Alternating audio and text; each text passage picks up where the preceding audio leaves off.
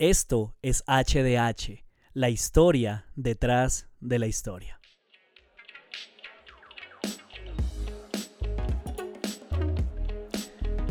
Bienvenidos a HDH nuevamente. Una semana más es increíble. A mí me parece muy, muy increíble cómo pasa el tiempo de rápido. O bueno, así lo percibo yo. Eh, no, no, no pasa nada que sale el episodio, ya yo estoy pensando que se va acercando nuevamente la fecha de grabar un nuevo, un nuevo capítulo para ustedes, pero nada, lo que se disfruta, se disfruta y nunca se siente como una carga, así que me alegra muchísimo que podamos eh, escucharnos nuevamente y espero que lo que hemos venido aprendiendo les haya servido y que lo que vayamos a, seguir aprendiendo pues también les, les alimente muchísimo, les edifique, les aporte. Así que hoy tenemos un nuevo género literario. Hoy nos vamos con la cuestión narrativa, con la parte narrativa de, la Biblia y de cómo interpretarla. Eh, es, es, algo bien, bien interesante, así que tenemos que prestarle mucha atención. Eh, vamos a ir despacio y pues de la misma manera que trabajamos con las cartas y las epístolas, pues vamos a tomarnos dos episodios para poder cubrir sin afanes, pues lo que, lo que tenemos que cubrir. Y, bueno, ya han pasado varios episodios, pero sigo recordándoles lo siguiente. lo que estamos trabajando acá no es más que una introducción, una introducción a lo que es la hermenéutica bíblica, no no pretendo que, cubramos todo porque sería bastante. Además, eh, debido a la, forma en que estamos trabajando, digamos, impartiendo nuestras clases, pues no, siempre queda el espacio para poder compartir nuestras dudas, las inquietudes que puedan surgir. Así que esto nada más es como una, una invitación, una, una abrebocas y algo que espero que los provoque también a, a investigar por su cuenta, a profundizar mucho más, y, enamorarse de esto tan bonito que es la teología. Así que, no siendo nada más lo que me resta por decir en esta parte, bienvenidos. Esto es HDH, la historia detrás de la historia. Este es el seminario para los que no van al seminario. Eh, episodio 17, Introducción a la Hermenéutica Bíblica, parte 5, o nuestro título alternativo, Cuentos de José Grimm y sus hermanos, volumen 1. Estudia las frases que parecen ciertas y ponlas en duda. David Reisman.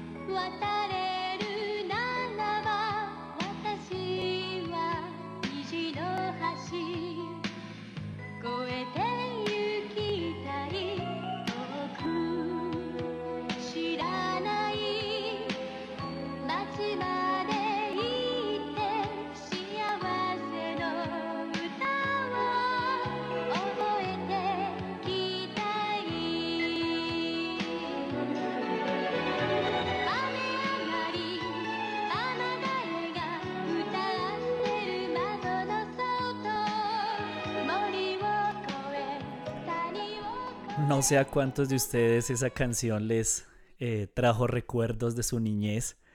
¿Cuántos de ustedes eh, crecieron viendo este programa, no? Cuentos de los hermanos Grimm. ¿Cuántos de nosotros cantábamos las canciones? ¿Cuántos de nosotros, por lo menos en mi caso particular en Colombia, nos levantábamos temprano los fines de semana a, a ver en televisión estas historias que eran tan entretenidas, tan llamativas, tan bonitas, si se puede decir de alguna manera. Y es que yo les pregunto, ¿a quién de ustedes no les gusta una buena historia? Eh, a todos nos encanta, aunque sean predecibles, algunas de estas historias siguen siendo especiales, siguen mm, eh, alegrándonos, siguen entristeciéndonos, siguen llevándonos a sentirnos enojados cuando hay injusticias, cuando aparece eh, el malo de la historia.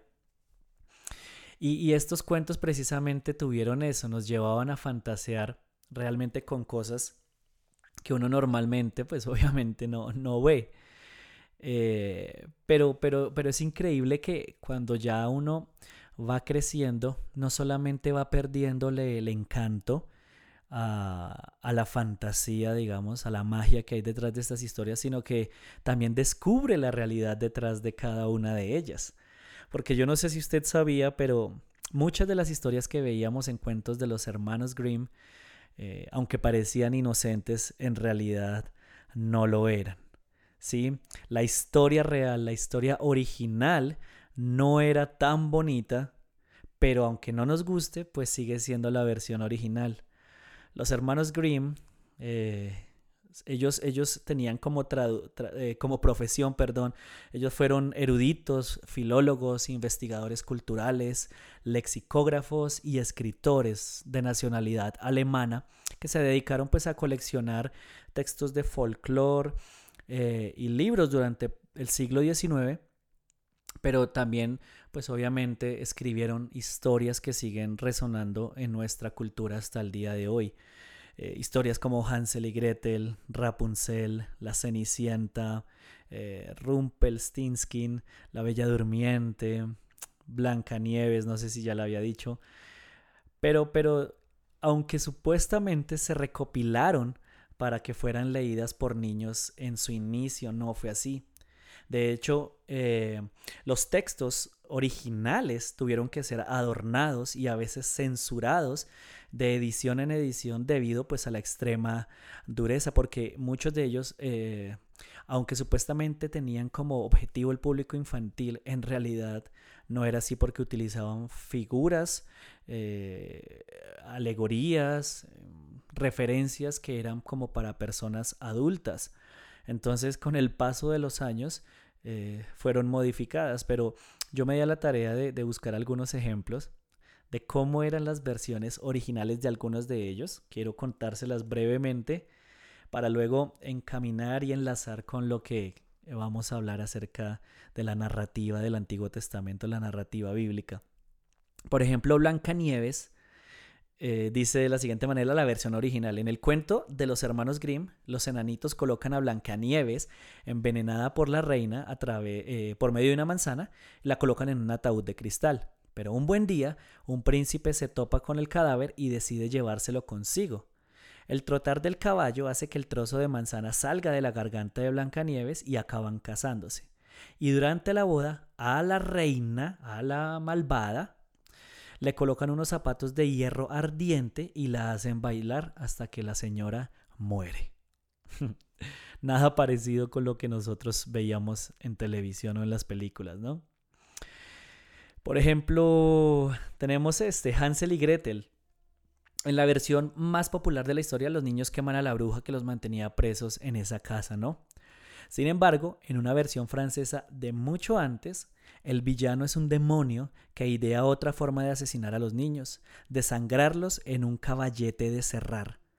Los niños fingen no saber cómo subirse al caballete, por lo que hacen que le piden a la mujer del demonio que les haga una demostración de cómo subirse y es entonces cuando los pequeños aprovechan para quitarle la cabeza y así poder escapar.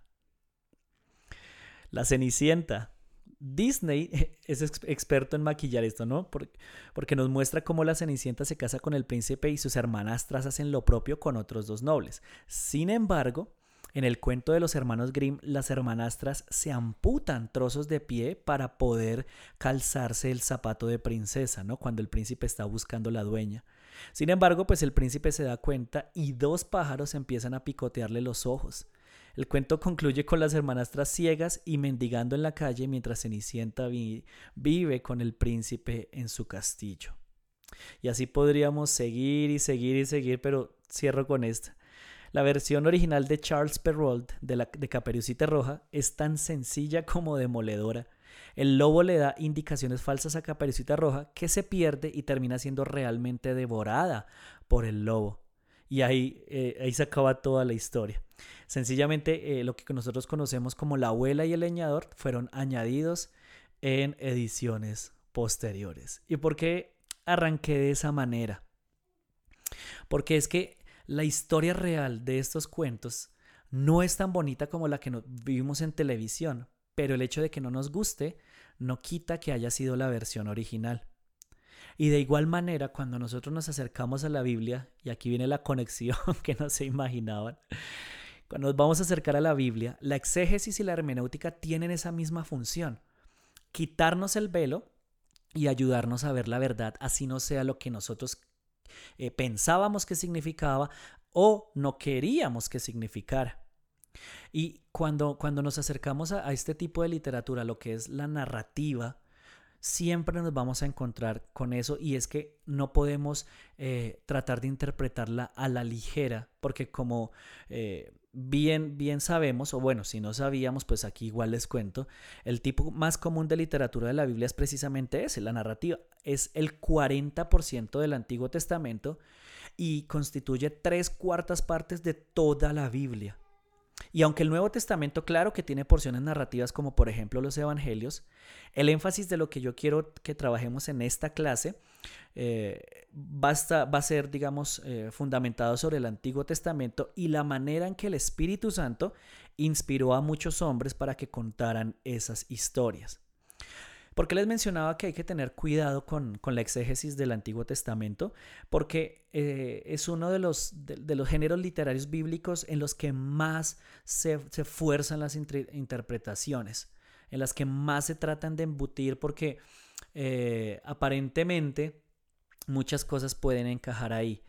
Y, se tiene la tendencia a introducir ideas desde el presente hacia el pasado, hacia un texto del pasado, en vez de leerlas desde el pasado y mirar sus posibles implicaciones en el presente. Así que quiero que usted le preste mucha atención a, esta mini explicación que va a estar dividida, ya saben, en dos capítulos y espero pues que también tenga eh, oídos dispuestos, oídos abiertos y una Biblia a la mano para que usted pueda hacer el ejercicio por su cuenta. Así que vamos a darle.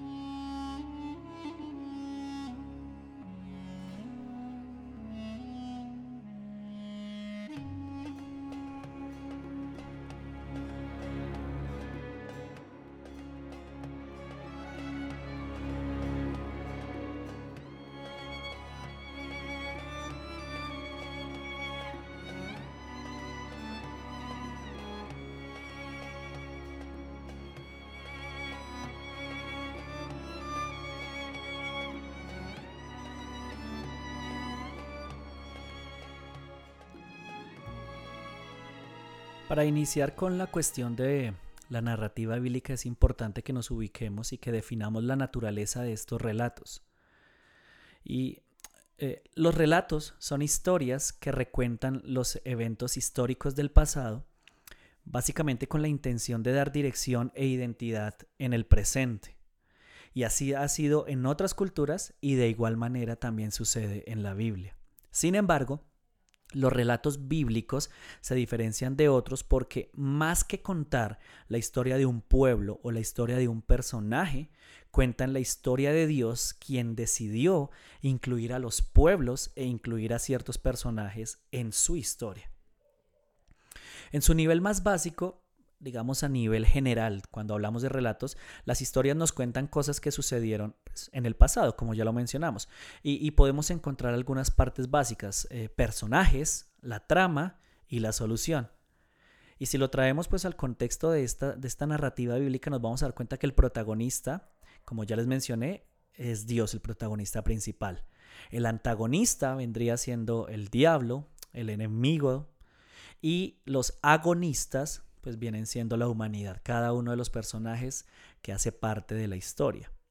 Pero también, eh, en segundo lugar, viene la trama, que eh, hace referencia básicamente a que Dios el Creador ha moldeado un pueblo para su nombre y a su propia semejanza, y que como portadores de su imagen serían mayordomos sobre la tierra que él creó para su beneficio. Pero un enemigo que entra en el cuadro persuade al pueblo a, que en vez de eso lleven su imagen, o sea, la, imagen de, la humanidad, y se conviertan en enemigos de Dios. Y el desarrollo de la trama es la larga historia de la redención, de cómo Dios rescata a su pueblo de las garras del enemigo, lo restaura a su imagen y al final, cuando ya llegamos a Apocalipsis, los restaurará en un nuevo cielo y una nueva tierra. Aquí es importante también saber que los relatos eh, bíblicos se cuentan en tres niveles. Y, por lo general se inicia como si fuera al revés, eh, tercero, segundo y primero, o superior, medio e inferior. Entonces, el tercer nivel, desde arriba, el, que contiene todo, eh, bueno, en algunos casos se conoce como, como metanarrativa o historia de la redención. Y básicamente, eh, ¿qué es lo que cuenta? El plan universal de Dios para su creación y, algunas historias bíblicas que encajan en esta parte son la historia de la creación, la historia de la caída y el surgimiento eh, y la entrega del ser humano al pecado, pero también el plan de redención y el sacrificio de Jesucristo. Entonces, ese es el, nivel más amplio, el tercer nivel, el, superior. El nivel medio o segundo eh, es la historia de la redención del pueblo que Dios hizo por su nombre y que se encuentra tanto en el Antiguo como en el Nuevo Testamento, aunque obviamente como yo les digo, eh, aquí estamos haciendo énfasis eh, en el Antiguo Testamento. Entonces aquí vamos a encontrar la historia del pueblo de Israel, el llamado de Abraham, el establecimiento del linaje de Abraham a través de los patriarcas, la esclavización de los israelitas en Egipto, la liberación que sucede allí también, el establecimiento de un pacto con ellos eh, en el Sinaí, seguido por la conquista de la tierra de Canaán, el ciclo de pecado y liberación que se ve en los libros de los jueces, ¿no? Eh, la paciente protección de Dios y las súplicas que les hacía a través de los profetas y la destrucción final de Israel, del norte y luego de Judá y la restauración del pueblo luego del cautiverio. Entonces, eh, ese es el segundo nivel. Y el primero o inferior, pues ya son los relatos individuales que vienen conectados pues también a los relatos eh, de segundo y tercer nivel. Entonces ahí nos vamos a encontrar con la historia de Isaac, la historia de Jacob, la historia de José, que aunque son pequeñas porciones pues hacen parte de un todo, de la gran jerarquía narrativa. Entonces aquí el asunto y donde nosotros debemos enfocarnos es aprender a interpretar los relatos del primer nivel y luego lograr ver la conexión que existe con el segundo y con el tercero. Déjenme darles un ejemplo. Cuando Jesús menciona que toda la escritura da testimonio de él, obviamente no está haciendo referencia al primer nivel, eh, sino que está haciendo referencia al nivel más grande, ¿no? Al plan universal de Dios. Obviamente, pues en los otros niveles vamos a ver muestras mm, Ah, tipológicas, pero son pues pequeñas porciones de la historia que se conoce como más grande.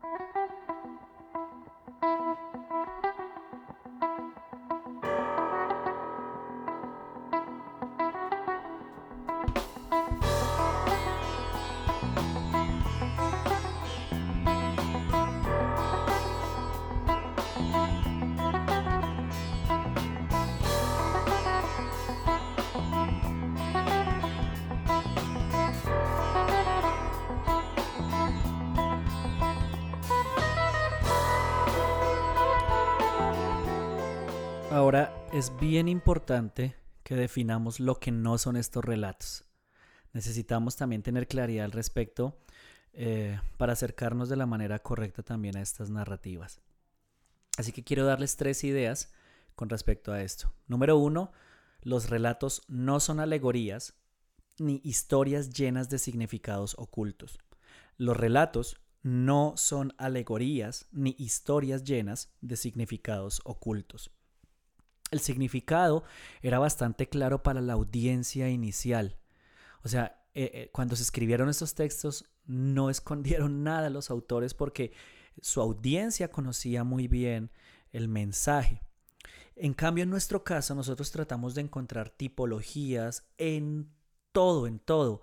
Entonces, por ejemplo, en la historia de Elías eh, y los sacerdotes de Baal, hay personas que llevan a, tomar como tipología a Elías de Jesús y a los profetas de Baal de Satanás y bueno, cómo esto representa la victoria cuando no era la intención. O por ejemplo, cuando Abraham envía a, Eliezer a buscar esposo, esposa para, para su hijo, eh, a veces pensamos que Abraham representa al Padre, o bueno, se ha dicho que Isaac representa a Jesús, que Rebeca representa a la iglesia y que eh, Eliezer representa al Espíritu Santo. Y no es más que forzar los textos cuando en realidad esa no es la intención original. Así que no se lo olvide eso, los relatos no son alegorías ni historias llenas de significados ocultos. Número dos, todos los relatos del Antiguo Testamento no tienen la intención de dar lecciones morales. Todos los relatos del Antiguo Testamento no tienen la intención de dar lecciones morales. Básicamente lo que hace la narrativa es querer mostrar lo que Dios hizo en la historia de Israel. No necesariamente y no siempre, y no es el objetivo principal, ofrecer ejemplos morales sobre conductas eh, eh, correctas o incorrectas. Y número tres, aquí va combinadito. Aunque no ofrezcan lecciones de manera explícita, a menudo sí ilustran lo que es categórico en otros sitios. ¿Ustedes recuerdan la historia de David y Betsabé? Espero que, sí, y si no la pueden encontrar en el primer libro de Samuel, ahí pueden conocer bastante al respecto. Eh, en ninguna parte se menciona que el adulterio es malo. O sea, no lo vamos a escuchar de esa manera. Y David se metió con una mujer casada. Ah, no olviden que el adulterio es malo. Nunca lo menciona de esa manera porque ya se había enseñado eso, por ejemplo, en Éxodo 20:14. Lo que sí ejemplifica, lo que sí vamos a ver es que ejemplifica algunas de las consecuencias generales de una decisión como esta, eh, el adulterio. Tampoco podemos llevarlo a consecuencias particulares porque no todas las personas que cometen adulterio van a vivir exactamente lo mismo que David vivió. Entonces, eso es importante. Esas son las tres cosas que quería hablarles al respecto. No, es, eso no son los relatos. No son alegorías ni historias llenas de significados ocultos. No, eh, perdón, todos los relatos del Antiguo Testamento no tienen la intención de dar lecciones morales. Y tres, aunque no ofrezcan lecciones de manera explícita, a menudo sí ilustran lo que es categórico en otros sitios de la escritura. Ahora quiero que hablemos eh, un poco más acerca de, las características de la narrativa hebrea y creo que por ahí eh, terminamos de paso nuestra clase. Así que eh, para poder ejemplificar esto, las características de la narrativa hebrea, quiero que tomemos como referencia la historia de José que se encuentra en Génesis, desde el capítulo 37 hasta el capítulo 50. Esta historia es conocida como la narrativa monotemática más grande de toda la Biblia. Así que mucha atención, eh, estas son las características que hacen parte pues, de la narrativa hebrea. Eh, el número uno, pues incluye un narrador. Hay alguien que nos está contando las cosas sin explicar todos los detalles, pero siempre desde un punto de vista inspirado por Dios. Y eso lo podemos ver en versículos tales como los que menciona donde dice, y Dios estaba con José. Así que eso es, eso es lo primero, siempre vamos a ver un narrador. Número dos, la escena. Y, es que en esta historia, por ejemplo, podemos ver eso. Se pintan las historias como un todo y no solo desde la perspectiva del personaje principal. O sea, no es José el que está narrando su propia historia, sino que podemos ver la interacción, los pensamientos, las intenciones, eh, la forma de ser de otros personajes también. Y vamos a ver también cómo una escena va conectada a la siguiente y en cada una de ellas como, como patrón, digamos, fundamental es que no vamos a ver más de tres personajes eh, interactuando, ¿no? Puede que los nombren, pero interactuando nunca supera ese número. Y precisamente hablando acerca de los personajes, eh, que es la tercera característica, tenemos el narrador, la escena y los personajes, la narrativa no se enfoca en lo exterior, o sea, es una excepción que, que se enfoque en esos detalles, me refiero físicos como tal, eh, sino que a veces se enfoca o bueno, tiende a enfocarse más bien en la profesión, en el origen tribal o el carácter. Y de esta manera es que nosotros podemos encontrar los paralelos de, entre personajes, ya sea del Antiguo con el Antiguo Testamento o de Antiguo con Nuevo Testamento. Característica número cuatro es el diálogo. Y cada vez que veamos en la narrativa que un personaje habla, por lo general, el, el, autor busca que a través de ese diálogo se refleje el carácter de quien habla y pues obviamente también aporta a la trama de la historia.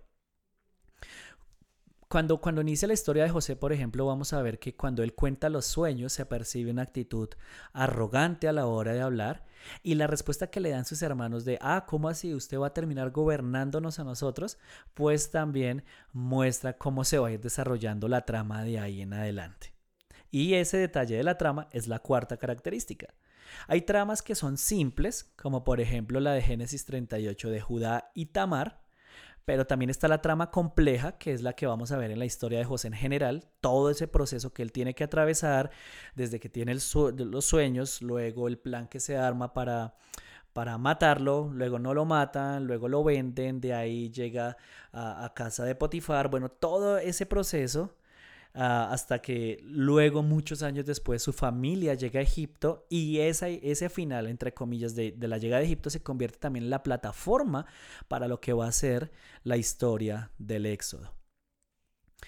Característica número 5, tenemos los rasgos de la estructura. Vamos a ver, por ejemplo, en, en algunas narrativas, eh, repetición de palabras, repetición de sinónimos, de adjetivos, entonces, eh, en el capítulo 37, por darles un ejemplo, se repite la palabra hermano 15 veces. Pero entonces también dentro de esos rasgos de la estructura está la repetición, pero también está la inclusión. Entonces, la historia viene, eh, la historia de José, al final se incluye, se puede decir de esta manera, eh, el cumplimiento de la promesa, el cumplimiento de los sueños con los que inició la historia de José. Vienen los sueños y termina básicamente como empezó.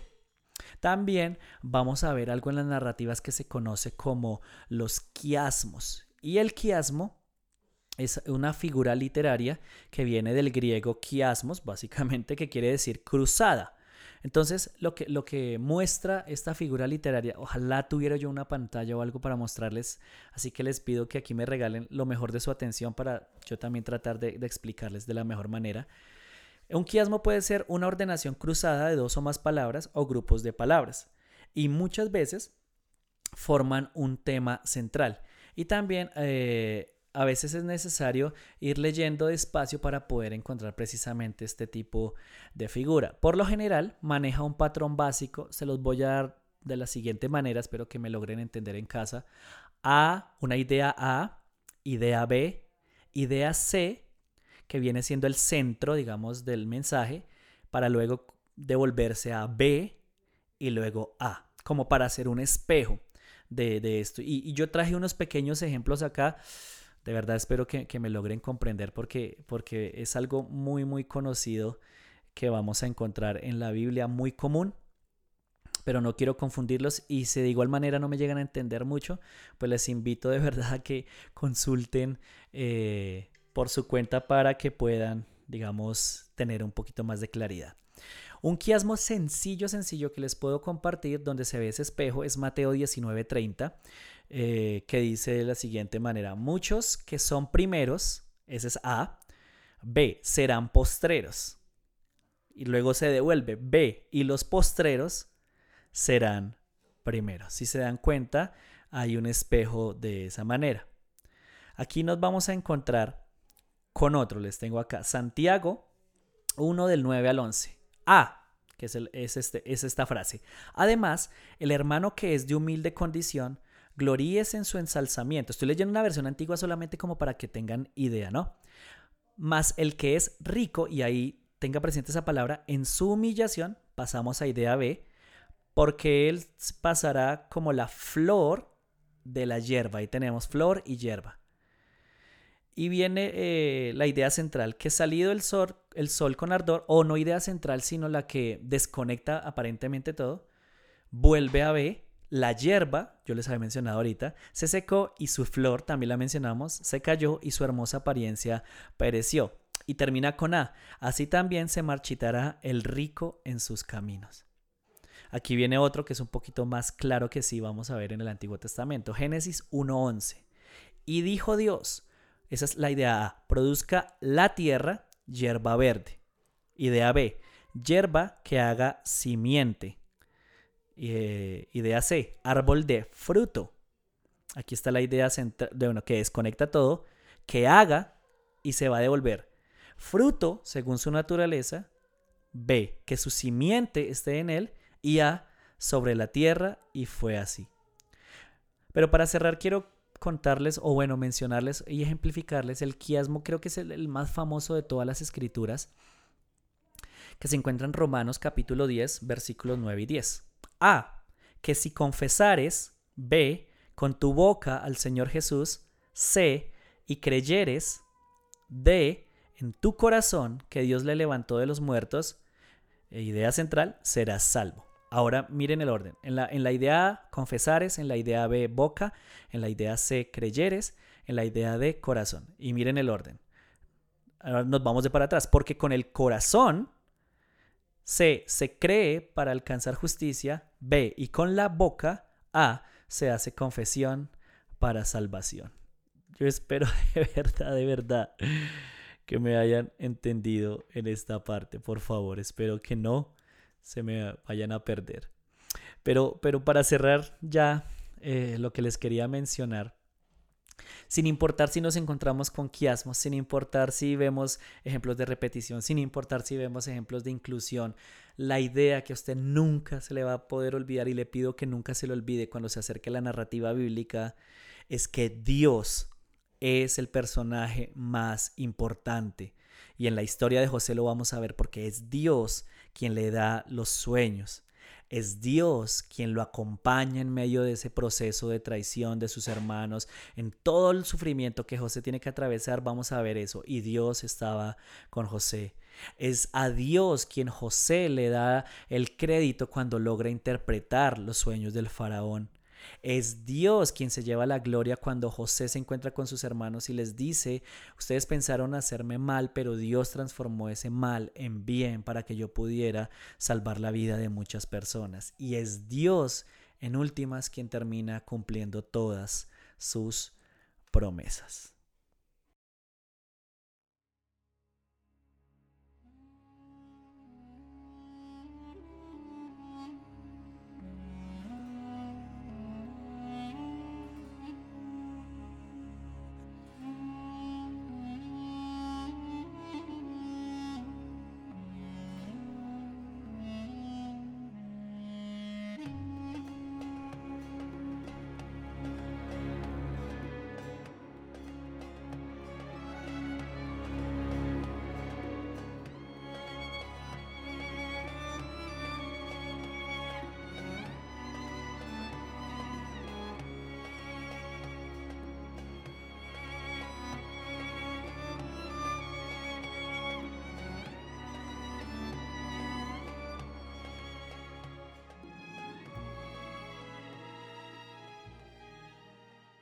Y así, y así llegamos al final de esta clase. Creo que es buen contenido para asimilar, para repasar.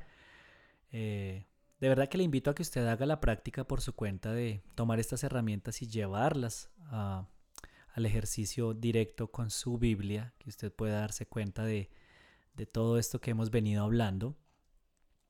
Y si usted siente que todavía faltan cosas, claro que sí, nos faltan muchas cosas que tratar. Yo quiero que la próxima semana, el próximo episodio, nos enfoquemos en uno de los eh, detalles que yo les mencionaba al principio y que se puede convertir en un riesgo a la hora de acercarnos a la narrativa bíblica y es ese leer entre líneas que, es muy común, de cómo forzamos a veces textos que, en últimas pues no, no, no, no quisieron decir eso nunca. Eh, quiero también compartir unas advertencias fundamentales hermenéuticas para acercarnos a estos textos y pues el otro tema fundamental que ya es crucial con el que cerraríamos el próximo episodio eh, son los principios entonces que ya podemos utilizar para interpretar este tipo de relatos. Así que yo quiero que usted me pueda acompañar también la próxima semana, que esté dispuesto como lo ha estado hasta este momento. Y ya saben, los canales siguen abiertos para escucharlos también a ustedes. Muchas gracias nuevamente por haber estado conmigo en esta clase. Recuerden que esto es HDH. Eh, eh, la historia detrás de la historia, el seminario para los que no van al seminario, pueden encontrarnos en Instagram como arroba hdh.podcast. Estamos abiertos a cualquier comentario, sugerencia. Un abrazo a la distancia, cuídense mucho en medio de lo que estamos viviendo y nos vemos la próxima semana. Chao.